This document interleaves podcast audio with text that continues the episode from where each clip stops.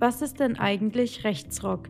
Die Definition sagen, es ist ein Genre, das recht extremes, rassistisches, antisemitisches und neonazistisches Gedankengut in und über die Musik transportiert.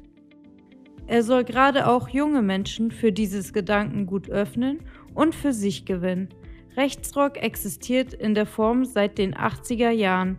Im Zentrum stehen die Songtexte, aber auf deren Inhalt geht Max später nochmal genauer ein.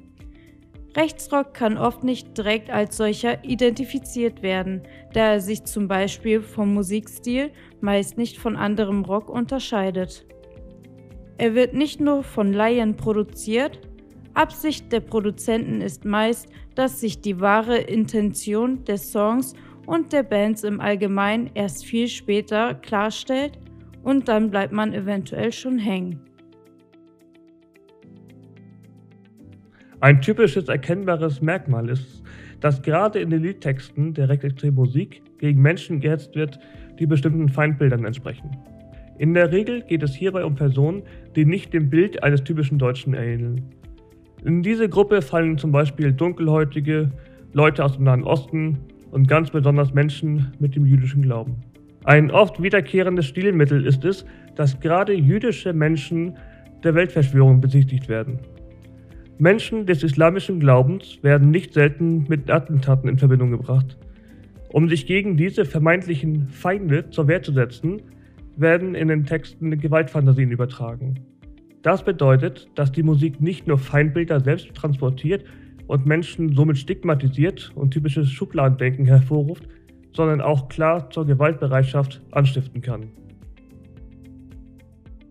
In Songtexten kommen Sätze vor wie Blut muss fließen, Knüppelhagel dick und wir scheißen auf die Freiheit dieser Judenrepublik. Dies ist nur ein Beispiel, bei dem zur Gewalt aufgerufen und sie verherrlicht wird. Auf Konzerten und Feiern von Rechtsextremen werden Parolen wie Blut und Ehre gerufen. Diese Gewaltbeschreibung wird von den Anhängern gefeiert und verharmlost. Solche Lieder werden bewusst gehört und gelten als Stimmungsmacher. Einige sind sich nicht bewusst, dass diese Musik bei den falschen bzw. besonders empfänglichen Leuten das Unterbewusstsein beeinflusst. Das kann die physische Gewaltbereitschaft steigern. Manchmal landen diese Lieder auf dem Index für jugendgefährdende Schriften. Dennoch finden sie in diesen Gruppen große Anerkennung. Mitglieder dieser Bands sind nicht selten bereits wegen diversen Gewaltdelikten vorbestraft, was ihnen dann noch mehr Anerkennung und Zuspruch bringen kann.